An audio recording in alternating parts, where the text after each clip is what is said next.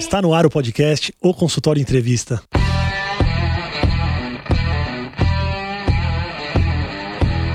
Bem-vindos, eu sou Daniel Kruglenski, médico, cirurgião do aparelho digestivo e vou entrevistar aqui especialistas em diversas áreas que vão nos ajudar a crescer na carreira, melhorar a conexão com os nossos pacientes e a se desenvolver na profissão. No programa de hoje nós vamos falar sobre cirurgia do trauma. Acidentes acontecem de maneira inesperada, em lugares inesperados, momentos inesperados. E será que o Brasil está preparado? E para isso eu convidei o Dr. Diogo Garcia. O Diogo é médico, com graduação, residência e doutorado pela USP. Ele é presidente do Comitê Brasileiro do Trauma. Ele é responsável pelo ATLS Brasil e diretor do Centro de Trauma do Hospital Santa Catarina. Obrigado por aceitar o convite, Diogo. Obrigado, Daniel. Obrigado pelo convite. Um prazer estar aqui conversando com você. Obrigado. Diogo, como que é o preparo do cirurgião do trauma? Será que o Brasil está preparado para o trauma? Porque a gente presenciou antes das eleições né, o nosso atual presidente tomando uma facada no interior de Minas Gerais e ele precisou ser operado no primeiro hospital, no hospital mais perto que tinha. O Brasil como um todo ele está preparado para esses acidentes? Existe cirurgião do trauma em todo lugar? Bom, boa pergunta. Existe cirurgião que cuida de trauma em todo lugar. Existem serviços que cuidam de trauma em todo lugar. Eu acho que até o problema do trauma no Brasil é exatamente esse. Né? A gente não tem, como em países que estão com um cuidado melhor do trauma, como Estados Unidos, países europeus, Canadá, a gente não tem um sistema de trauma específico para cuidar dos pacientes traumatizados. Né? Então, se você sofreu um acidente, você vai ser levado para o hospital mais próximo e se tiver sorte, como o presidente teve, apesar de não cair na mão de um médico que era especialista em trauma, né, um médico que era especialista em transplante, foi um médico que fez o atendimento perfeitamente e conseguiu salvar a vida dele, né?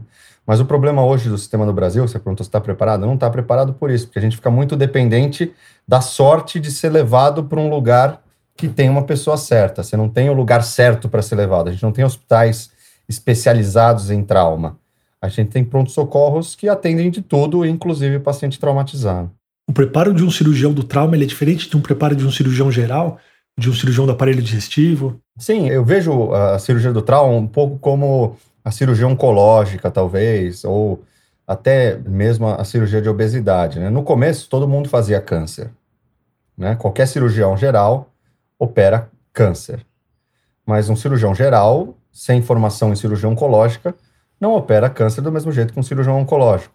Mesma coisa cirurgia de obesidade. No começo, todo mundo operava cirurgia de obesidade. Hoje em dia, você tem até centros especializados em cirurgia de obesidade, o que é ótimo. Eu só fico indignado de que tem centros especializados em cirurgia de obesidade e não tem centros especializados em trauma, né?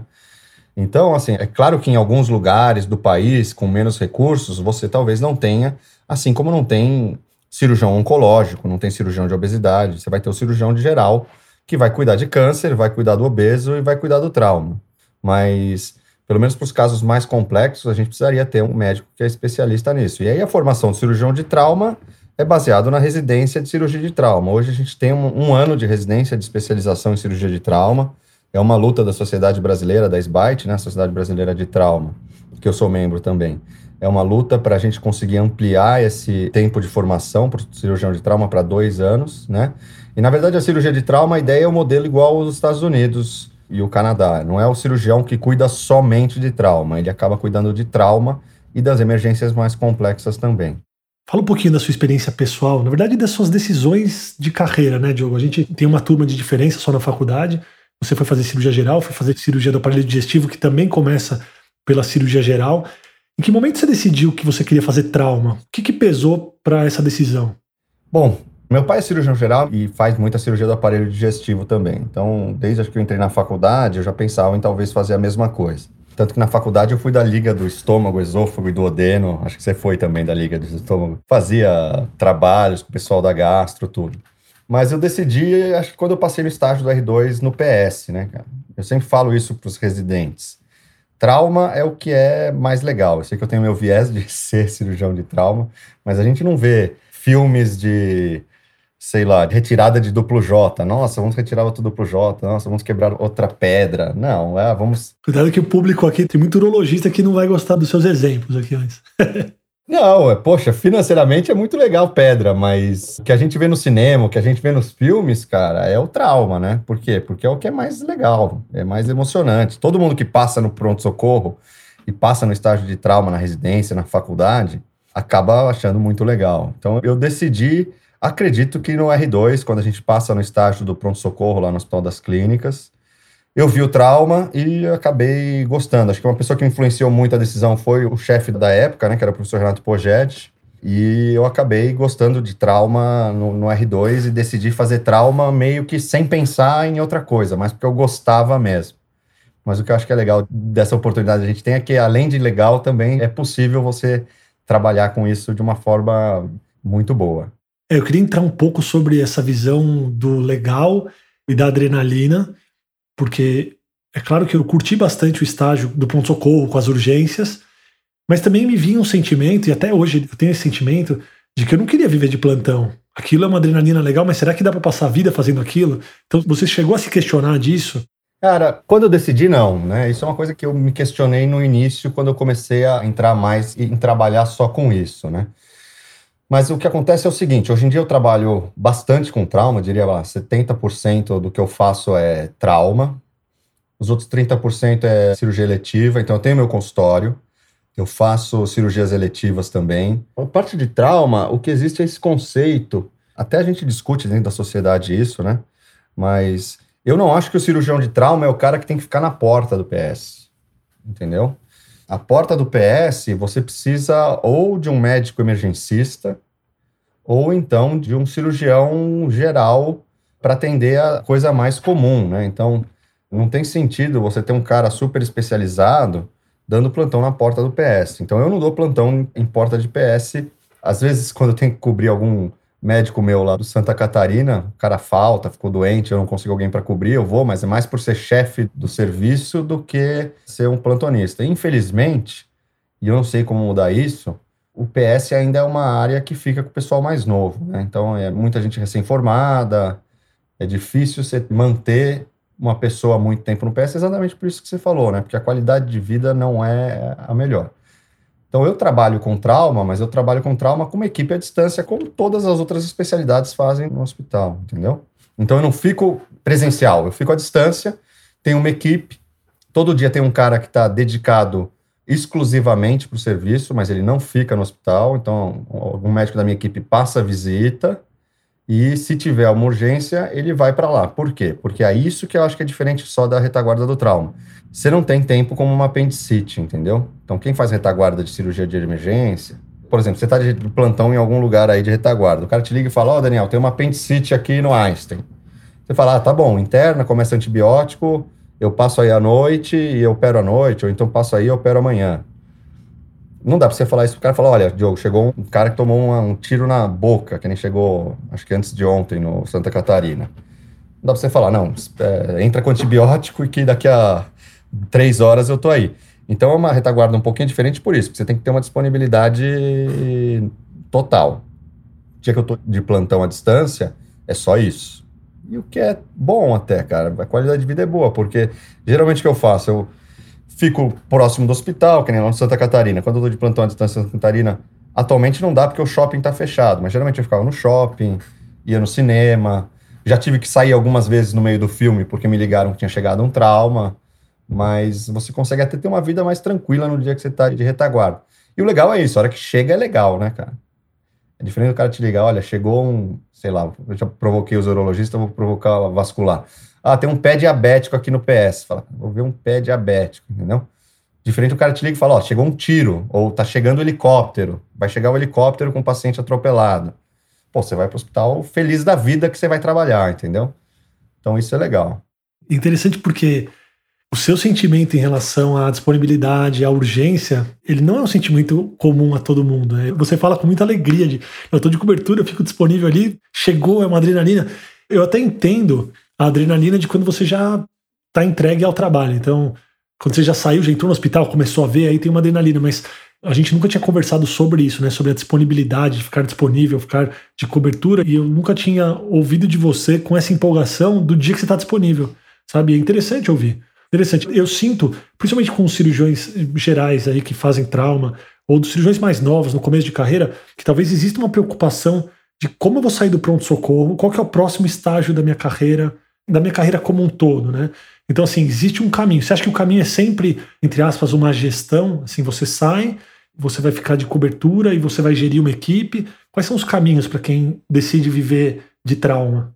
Então, assim, em relação ao trauma, né, eu acho, não só para o trauma, mas para todas as especialidades, acho que você ter seu consultório, cara, é uma coisa interessante, né? Isso é uma das coisas que o Pogete me falou no começo da minha carreira, que eu investi bastante. No começo, não é nenhum investimento, né? É um gasto, né? Porque você põe dinheiro e às vezes não tem paciente, fica esperando. Mas, como ele falou para mim, assim, o consultório é uma coisa que ninguém te tira, cara.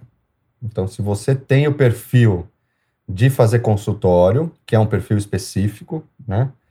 Eu acho que é legal você investir em ter seu consultório. E aí, detalhe de onde vai ser, se vai ser convênio, se vai ser só particular, isso é individual para cada um, mas o legal do consultório é isso, cara, que é uma coisa que ninguém vai de um dia para o outro virar para você e falar, olha, a gente vai trocar equipe e a gente não quer mais você trabalhando no nosso hospital. Que foi uma coisa que já aconteceu comigo e ainda bem que eu tinha consultório para isso, entendeu? Que foi que me manteve nos períodos que houve troca de equipe e tal. Com a cirurgia geral e cirurgia do trauma, Existem duas possibilidades, né? Existem algumas pessoas, eu posso falar do pessoal que trabalha na Sbyte e que tem muita gente que faz trauma, mas como hobby, né? Não é o que eu faço, eu faço trauma mesmo, né? Então, tem gente que faz, sei lá, cirurgia de obesidade e também faz trauma. Tem gente que faz coloprocto e também faz trauma. Né? Então o cara estuda, vai nos congressos de coloprocto, vai nos congressos tudo e faz trauma. Eu não vejo isso como o futuro, não. Eu acho que no futuro, não sei se eu espero ou se eu acho mesmo que vai acontecer, que a cirurgia do trauma vai virar uma cirurgia oncológica e tanto os hospitais públicos quanto os hospitais privados, você vai ter médicos responsáveis por isso, entendeu? Como você falou do presidente. Não sei se o médico que operou o presidente ouve o seu podcast, mas não tem problema que eu não vou falar nada mal dele. O presidente toma uma facada e é operado por um médico que não é especialista em trauma. É um grande cirurgião, é um dos cirurgiões que eu vi tecnicamente operando, é uma coisa fantástica, mas a área de especialidade dele é outra, cirurgia oncológica, pâncreas, isso, entendeu? E eu tenho certeza que, assim como se o presidente tivesse um câncer de pâncreas, ele não ia querer ser operado por um especialista em trauma, né? Ele ia ser operado por um especialista em pâncreas. Aí, para cirurgia de trauma, você tem essa opção do consultório como uma segunda fonte, e aí você tem o sistema público e o sistema privado. O sistema público, como qualquer especialidade, é o sistema público, certo? Como eu dou aula na universidade, eu ainda trabalho no sistema público, porque eu gosto também, mas é mais para a parte de dar aula, tudo, porque as condições de trabalho, como qualquer outra área, são muito ruins, né? Agora, o sistema privado, eu acredito que no futuro a gente vai ter, não todos os hospitais, porque não é o ideal, mas pelo menos um grupo de hospitais privados que vão ter isso. Nós já temos em São Paulo alguns hospitais com equipes de trauma, né? Então eu posso citar o Einstein tem uma equipe de trauma, o Oswaldo Cruz tem uma equipe de trauma, o Santa Catarina tem equipe de trauma, o 9 de julho tem a primeira, que foi quem começou esse movimento, né? O mesmo projeto lá no 9 de julho que começou isso. Tem uma equipe com muito volume no 9 de julho. O Samaritano tem uma equipe de trauma. Quando eu montei o serviço lá no Samaritano, a gente chegou a receber 20 helicópteros do Águia no, no Samaritano. Depois eu montei na BP, a gente chegou a receber três ou quatro helicópteros do Águia na BP. Agora, com a pandemia, diminuiu todo mundo, ninguém sai de casa, ninguém bate o carro, então tem esse lado bom. Né? Bom para os pacientes, ruim para quem trabalha com trauma. Mas tem esse lado bom que diminuiu bastante o trauma. Mas eu acredito que no futuro a gente vai ter uma área na medicina privada também. Atualmente, pequeno né? Mas o número de especialistas ainda é pequeno. Mas eu acho que é uma especialidade que vai crescer bastante. Você sente uma defasagem grande ainda em relação aos Estados Unidos, os países aí com mais tecnologia, ou a globalização já uniformizou o conhecimento e os materiais para o trauma? Não, acho que em relação à disponibilidade de tecnologia, cara, aqui no Brasil a gente não está devendo em nada para nenhum lugar no mundo, não. Hoje o que você faz em grandes hospitais privados é a mesma coisa que você teria disponível em outros lugares. Então, a gente tem disponível material, equipamento, exames, ECMO, que é uma das coisas que às vezes a gente precisa usar em trauma também. Então, é claro que não é todo hospital que tem, por isso que não é todo hospital que pode atender trauma, pelo menos os traumas graves, né? Por isso você deveria ter um sistema para os graves você mandar para esses hospitais e os traumas leves você pode mandar para qualquer hospital, né? Não é para todo paciente que cair de skate na rua, você levar para o centro de trauma, né? Mas todo paciente que sofre um acidente com remoção de helicóptero, por exemplo, não tem sentido também se levar para um hospital que, por exemplo, não tenha um cirurgião vascular de plantão, não tenha neurocirurgia. Isso não faz sentido. Uma pausa na nossa conversa para avisar que você pode tirar dúvidas, mandar sugestões, fazer perguntas ou continuar discussões que a gente tem aqui no podcast lá no Instagram, no dr.danielkruglenski. Eu vou ficar muito feliz de receber uma mensagem sua por lá. Então é arroba dr.danielkruglenski. Agora vamos voltar para nossa conversa. Diogo, para quem está ouvindo e tem médico do Brasil inteiro ouvindo aqui, então de repente tem alguém que é cirurgião geral, que trabalha no hospital da cidade e que queira ampliar aí o escopo do atendimento, queira deixar ele um pouco mais voltado realmente ao trauma. Para onde essa pessoa olha, o que ela precisa fazer, como que você pode transformar um hospital com um preparo mínimo para ser um hospital de trauma? Não, perfeito. Geralmente a parte de equipamentos, essas coisas, como eu falei, você já tem. Né? O que precisa é estruturar o serviço. Né? Já tem diversas, eu falei aqui de São Paulo, dos hospitais de São Paulo, mas a gente tem hospitais em Campinas, já tem um centro de trauma com volume grande. Ribeirão Preto tem um centro de trauma com volume grande. Brasília tem um centro de trauma com volume grande. No Rio de Janeiro tem acho que dois ou três serviços, isso tudo serviço privado que eu estou falando. Né? Já tem alguns serviços privados de trauma também no Rio de Janeiro.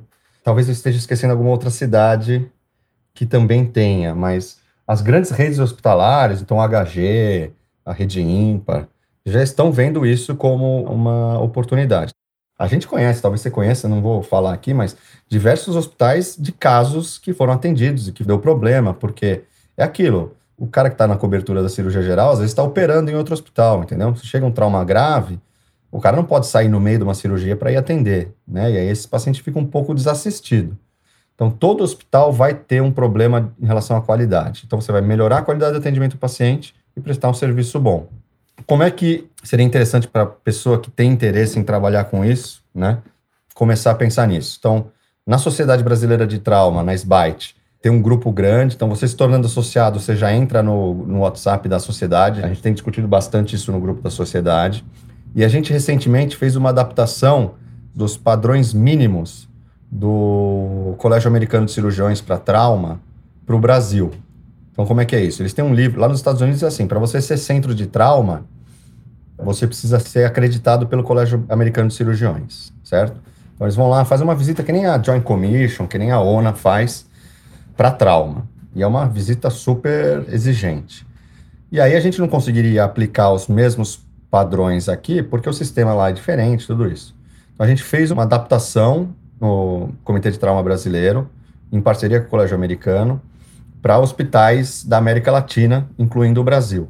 Nesse livro, que chama White Book, não sei se a gente tem como deixar um link, alguma coisa assim no teu... Tem, tem, a gente pode deixar na descrição do episódio. É, você pode acessar e lá tem tudo de como deve ser um centro de trauma, certo? Então, desde quem são os médicos, quais são os equipamentos, como tem que ser o acionamento, tudo bem detalhadinho.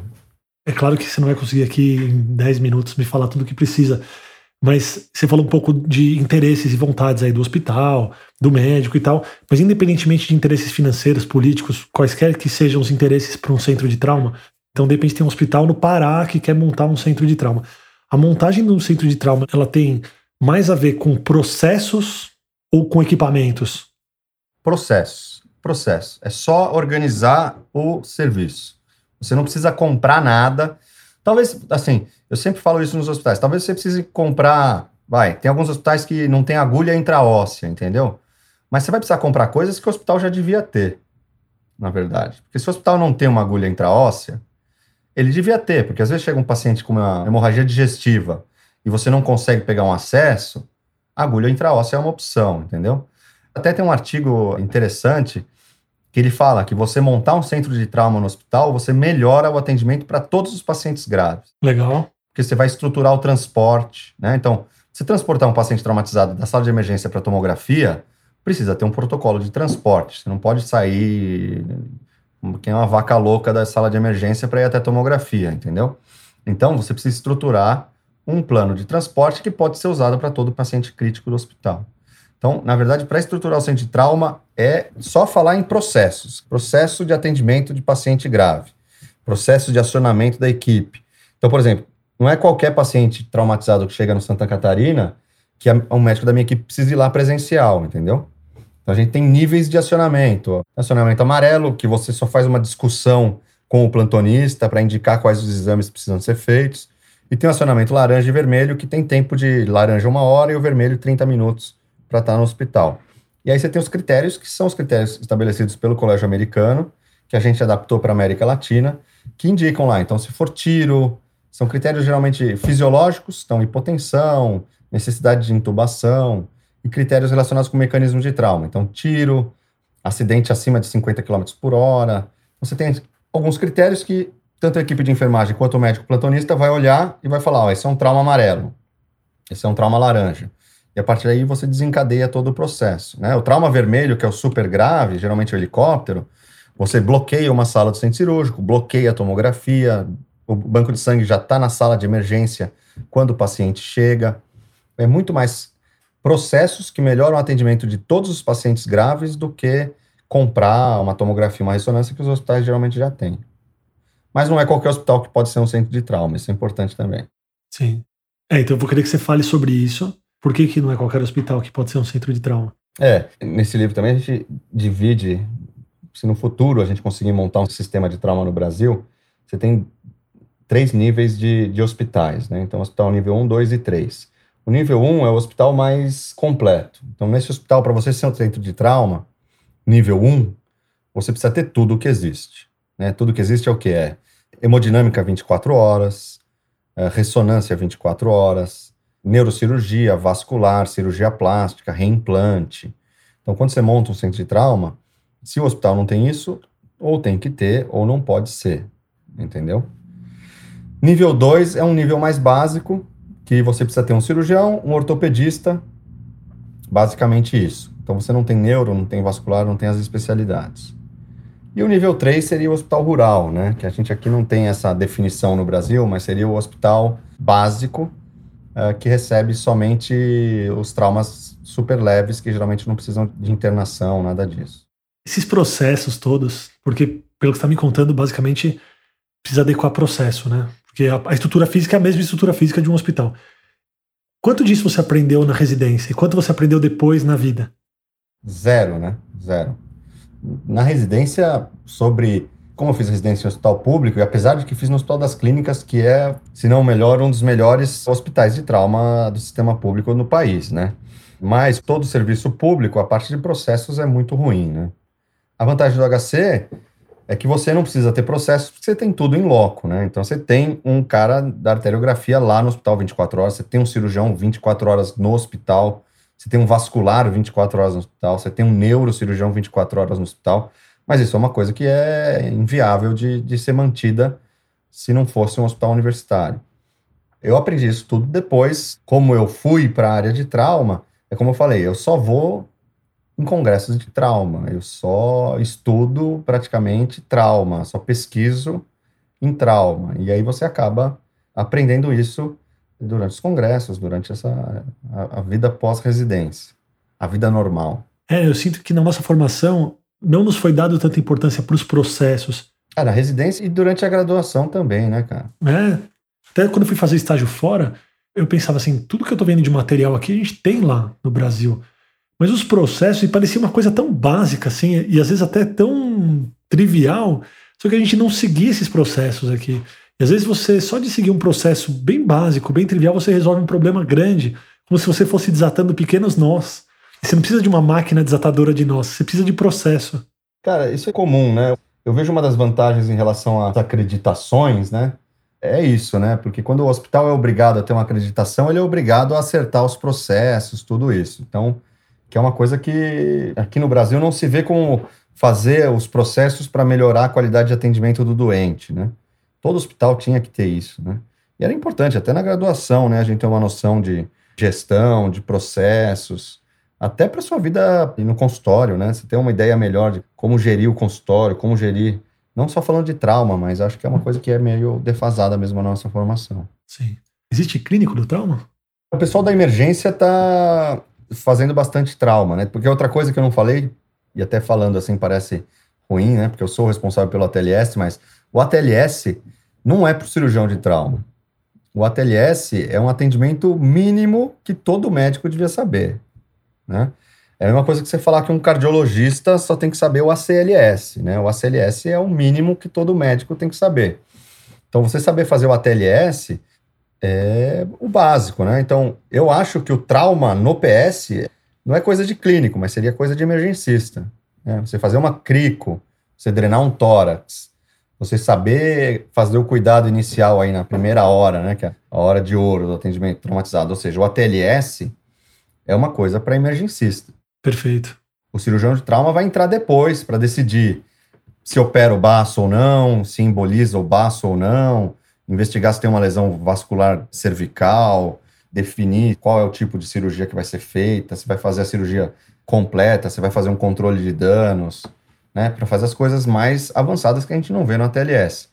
Então existe sim, existe. O, o emergencista é o clínico do trauma, é o cara que vai fazer esse primeiro atendimento no pronto socorro e vai fazer essas medidas iniciais salvadoras de vida, para depois o cirurgião de trauma chegar durante o atendimento, né?